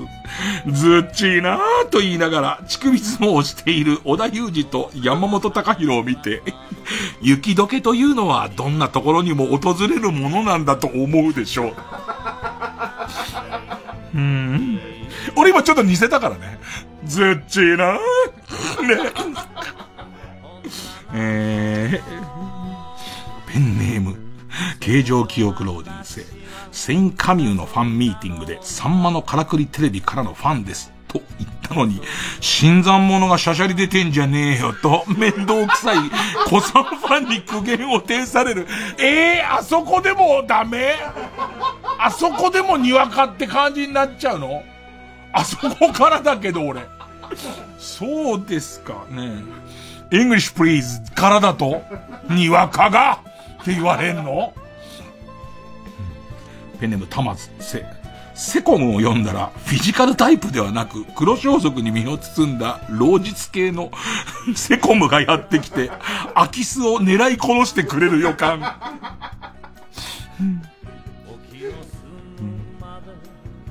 えー、ペネムメガネ玉手箱。そう。そろそろテレビ各局が、SDGs でもメタバースでも面白い番組は作れないことに気づいてくれるでしょう。7位なの ?7 位なもっと上でお願いしたいけど、ねえペンネーム北あかりの目覚め、そう。ソファーの隙間から、いくら探しても探しても見つからなかったリモコンが見つかり、去年のクリスマスから踊り続けていたダンシングサンタのスイッチをようやく切れるよか。ずっと。ペペレペペペペペレペレペペず、ずっと。ずっと。言う、抜け抜け抜け抜けコンセントうーん。すげえなどうにもならんよ、ラスト、そう。そばにいるねの時の青山テルマが被っていたふわふわの帽子が道に落ちていたので、今の青山テルマにそっと被せてみたところ、おとなしくなったため、この帽子から微弱な電気が流れていると知ることができる。えー、テルマ抑えが？テルマ、テルマ抑えが出て、出てることが分かったんだ、科学的にも。いやー、やっぱ強力だったなー相当強力だったね。いやー、意外にズッチーナとか好きだったなー雪解け来たんだってご本人登場でね。この乳首相撲はやらなくていいけどね。えー、いきます。続いて、対するはこちら。裏のイラストや、ウラストやカルタ。青い空に絵を描こう大きな大きな船うんラストやじわっと面白いんだ。絵を想像してほしいんだよな。絵札は絶対その絵だもんね、絶対ね。えー、ペンネーム。豆腐小僧。アイドル声優がいやいや握手会をしているイラスト。需要はあるよね。その塩対応すぎるとか、嫌な思いしたみたいなブログとかに使いたい人はいるから、これはむしろイラスト屋じゃなくてイラスト屋がちゃんと書くべきだよね。ペンネーム昨日から挫折。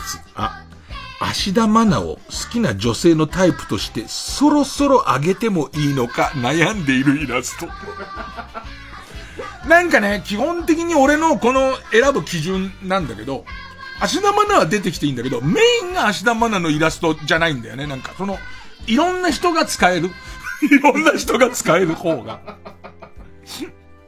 ペンネームペンギンシェフ。アワビにリードをつけて散歩させている人 のイラスト。どっち下でやってんだろうな。かの、さの、殻の方が下だったらまだしもなんだけどな。すごいその、アワビ的に砂利を掴んだ上に引きずられてる感じは嫌だな。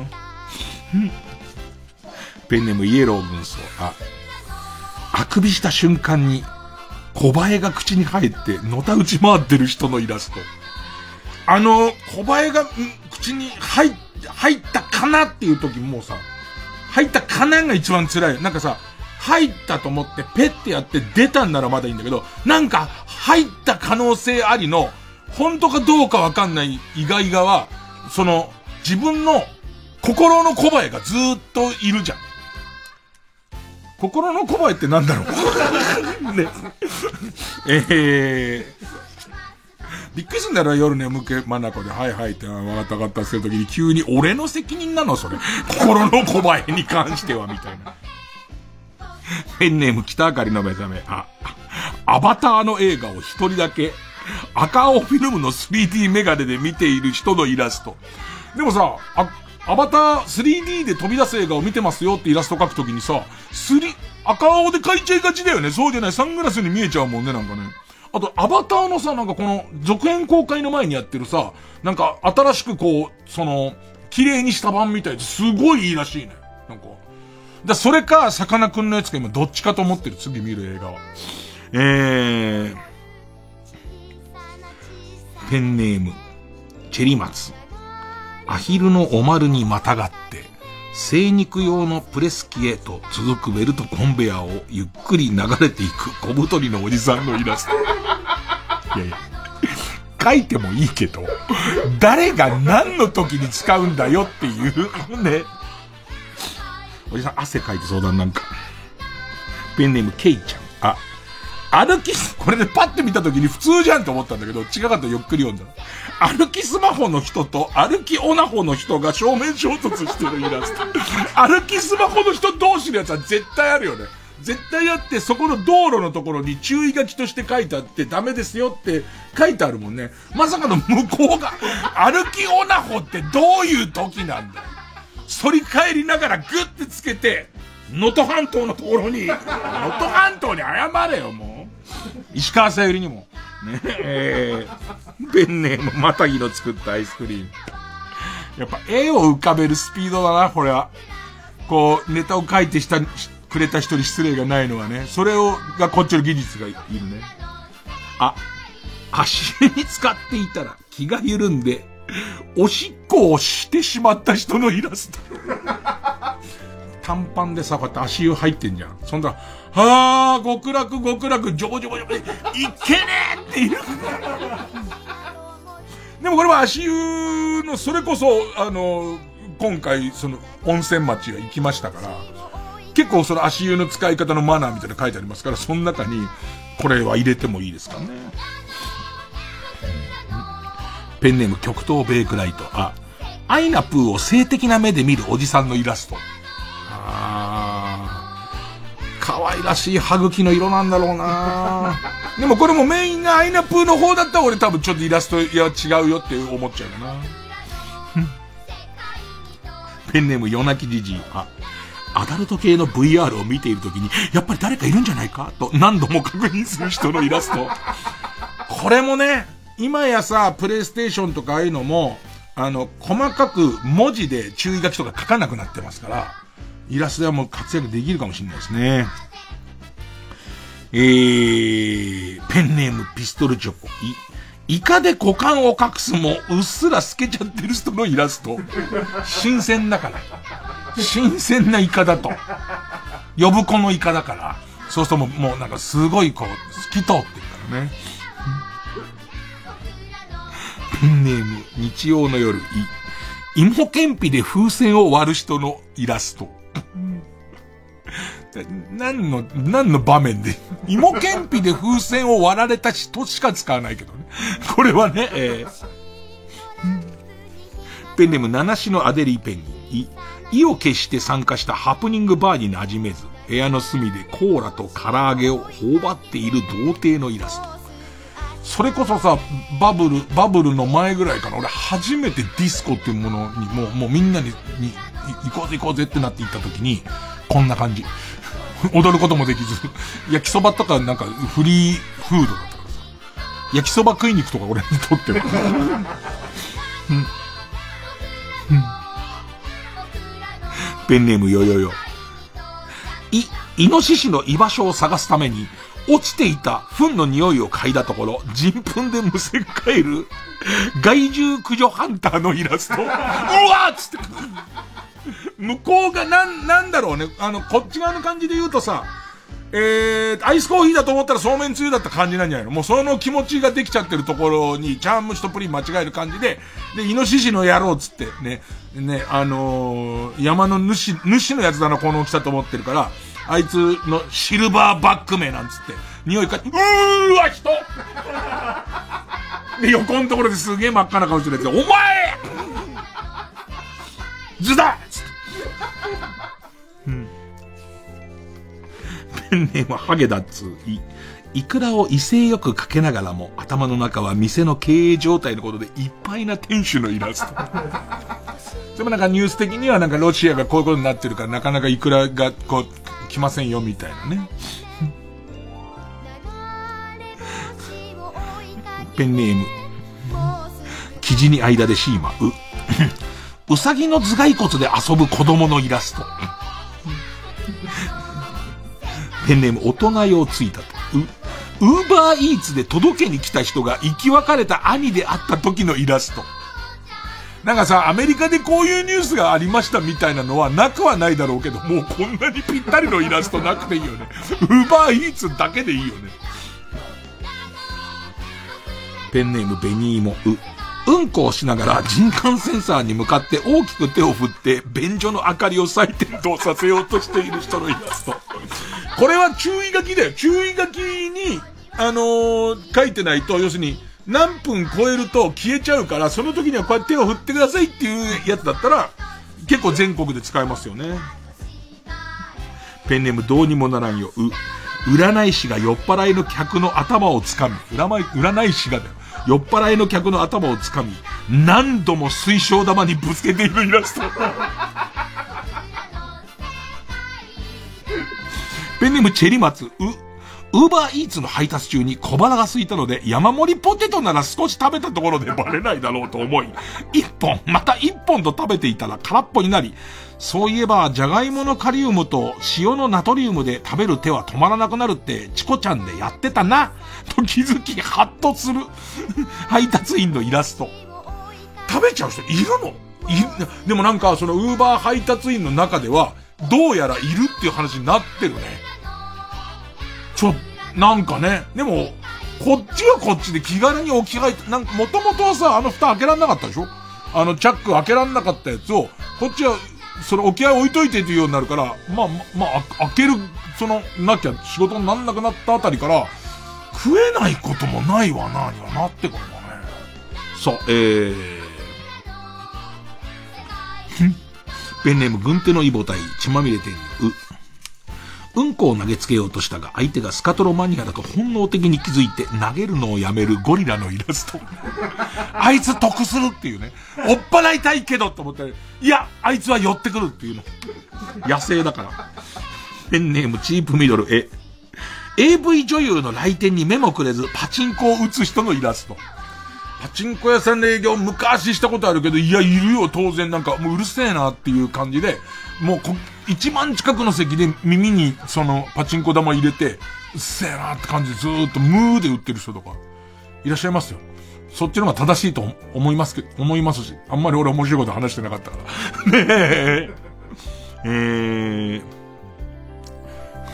ペンネーム、カツラ頭皮、カツラ頭皮守さんへ。エキストラとしてマジックミラー号の外で、あれ？なんでこんなとこにトラック？と怪しむ演技をする人のイラスト。ペンネームそろそろ旧姓中山へ。駅のホームに集結した撮り鉄に向かって、窓から顔を出してシャッターチャンスを台無しにする男のイラスト。なんだかな最近ニュースがさ、撮り鉄撮り鉄って言葉使うのなんかさ、撮り鉄って自分たちが俺撮り鉄だからっていうのもいいいいし、あと仲のいいやつはお前の撮り鉄、お前撮り鉄だからなはいいけど、ニュースで使うような言葉かね、撮り鉄って。なんかちょっと違うような気がしてるけど。えー、ペンネーム形状記憶老人。お、おじさんの相手ばっかりしてって嫌にならない？と風俗嬢に質問する自分はおじさんに含まれていないと思い込んでいるおじさんのイラスト。どこに貼ったんのかな？待合室かな？待合。こんなのはやめましょう。でもな、なえるよな、おじさんな。ペンネーム昨日から捻挫。お、お尻かじり虫と呼ばれ風俗を出禁になった人のイラスト。これやっちゃいけないことの一覧表のところにあってもいいですね。えー、へペンネーム渡辺パチオ。お、おめでとうございますと言って店員さんがくじで当たった缶コーヒーを取りに行ってしまったため、無人になったレジカウンターのイラスト。大勢並んでる時の自分のそんなにいらないやつが当たって取りに行かれた時の先頭の俺の顔のイラストは欲しいよね。で、それを首からぶら下げて、もし当たっちゃったらすぐにぶら下げて、俺は悪気はないっていう。うん。ラストです。ペンネーム豆腐小僧。おお坊さんがブーメランを投げているイラスト。何の時使うんだよ使うとこがないやつは置いてもダメなんだよ。えー。ということで、えーと、リスナー投票は曲の間やるんですが、時間的に曲がかなり短めになりますんで、急いで書いてください。えーと、サソリ座7位カルタの場合は、メールの件名にひらがなでサソリ、裏イラストや、裏ストやカルタなら、メールの件名にひらがなでイラストと書いて、メールの本文に住所、氏名、年齢、電話番号を書いて、これからかかる曲短いです送ってください。メールアドレスは、baka.tbs.co.jp、b、えー、baka.tbs.co.jp です。曲、橋本エリコで、宝物を探して受付開始急いで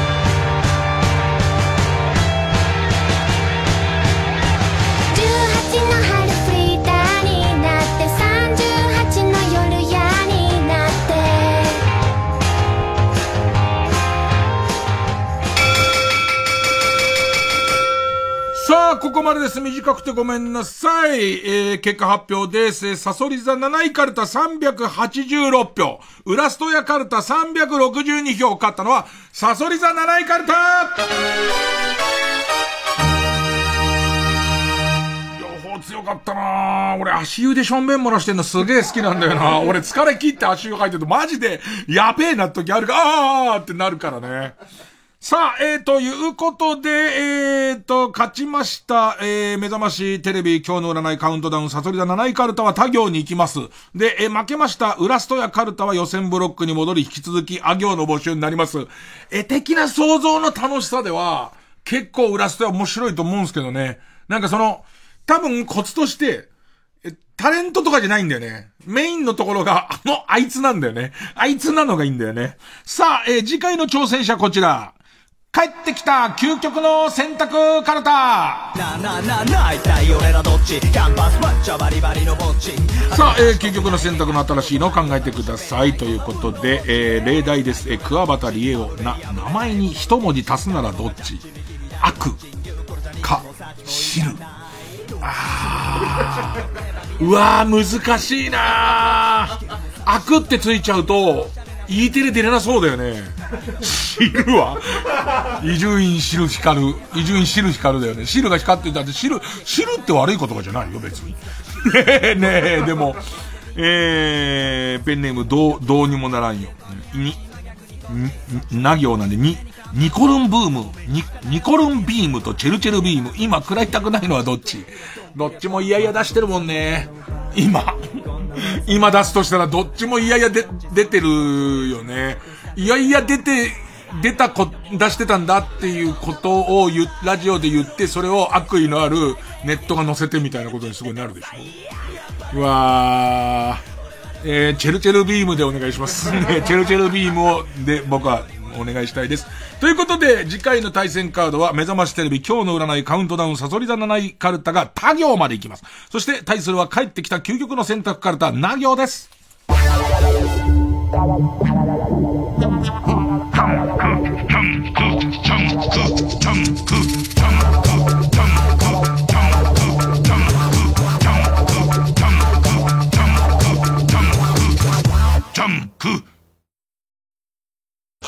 小坂井和樹です。関根様です。12月4日日曜日僕たち小崎のイベントがあります。タイトルは石田純一さんを慰める会。違うんだよ。えイエー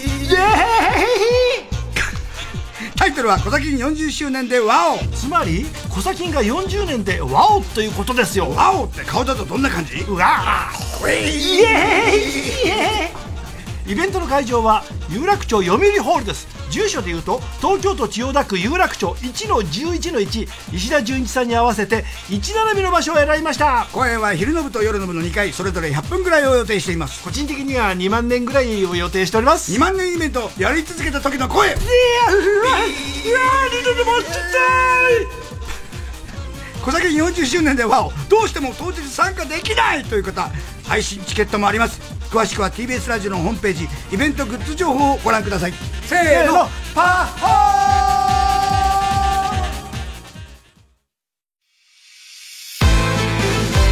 ここで KAT−TUN の「0から1へ」をお聴きください。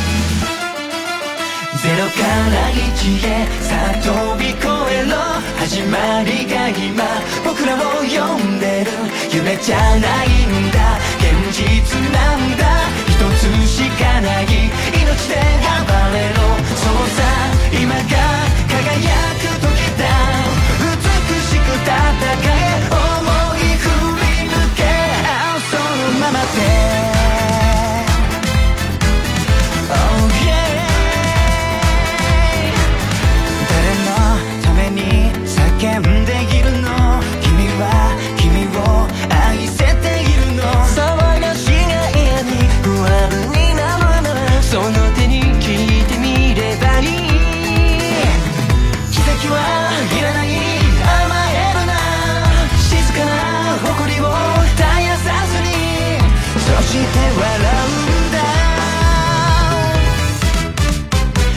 から1が絶対しびれる楽しむのなら難しい場所へ前を向くから壁に出会える TBS ラジオ公演20回開催記念スーパードリームレイクコンサート茨城県水戸駅近く千箱藩の花水木広場野外特設ステージで1日限りのジャズの祭典を開催出演は山中千尋水野マリフロムパリスマッチソルトシュガーほか。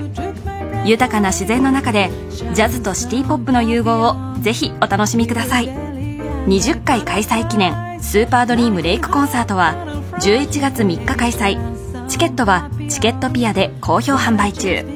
詳しくは TBS ラジオのホームページイベント情報まで。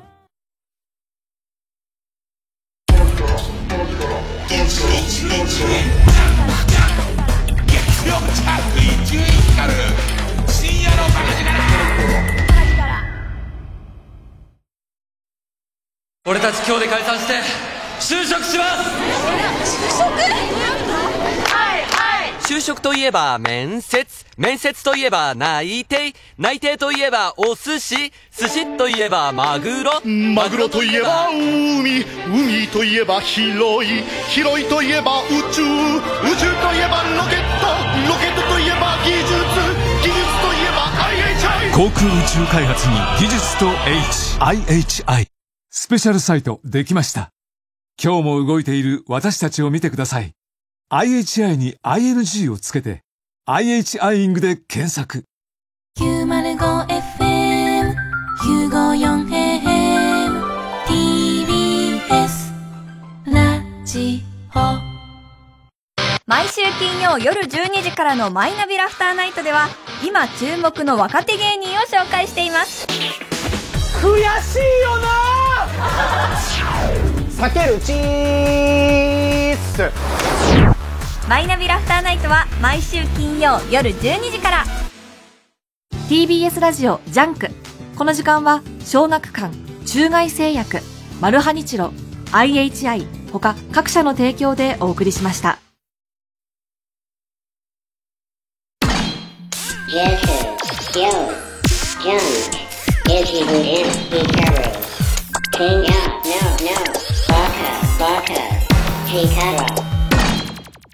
おお、エンディングだ。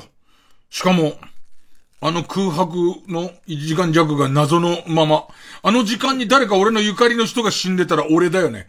どうやったってね。あ、それから最後に明日、明日、えっ、と、夜の9時から、えー、伊集院光の配信という YouTube のチャンネルで、えっ、と、例のトークライブをまたやります。また、定額でやろうって話はずっと出てたりとか、あとライブハウスでやってるんで、お客さんを生で入れようって話は出てるんですが、今回も皆さんの投げ銭で、なんかまあまあ、えっ、と、適当にお金を投げていただければ、えっ、と、それが、伊集院光のおままになったりとかですね、えっ、と、ライブの会場を今ちょっとその会場のライブハウスを復興させようと思っているので、えっ、と、そちらの方に協力できたりとかは、えー、するようになっております。えっ、と、ワイヤレスマイクを買いました。え、ワイヤレスマイクって俺が買うもの？その、うんわかんないけど、ワイヤレスマイクは、えっ、と、買いました。で、なんかずっとこう旅の間も考えてたんだけど、えっとね、その、オーデカナイトっていうラジオをやっていた後半ぐらいで、俺もともと落語家でしたっていうことを突然カミングアウトするんだけど、これ確か師匠がゲストに来た気がするの、それで。でも、どうカミングアウトして、どう、そこまでずっと内緒にしてたから、オペラ歌手だって言い張ってたから。ず、えっと、あと、オペラ歌手、オペラ漫談っていうジャンルだった僕は。伊集院光オペラ漫談。何それっていうことや。それも触れたいと思うし。あと、この番組で、この番組で、僕はブラジャーを、ブラジャーっていう言葉がなかなかこう、エロくて抵抗があって言えなくて。で、そのブラジャーっていう言葉をを克服しようとスペシャルの時に、えっと、ブラジャーをして、えっと、おしゃべりをすればいいんじゃないかみたいな企画からの、ブラジャーしてるところに師匠が来るっていうゲストの、の来方で、多分師匠、また師匠もその辺すげえ分かってて、で、その、何その格好みたいな。で、久々会って何その格好みたいなやったら覚えてんだけど、まあ、その辺も喋っていければと思ってます。お時間ある方9時からなんでよろしければということで。今日はこの辺で。いや、よかった間に合って危なかったなまさかね。まさか。萌えちゃん、僕と結婚してください。これ、給料3ヶ月分の、何これ？これ、給料3ヶ月分の空気階段の踊り場公式本です。給料3ヶ月分。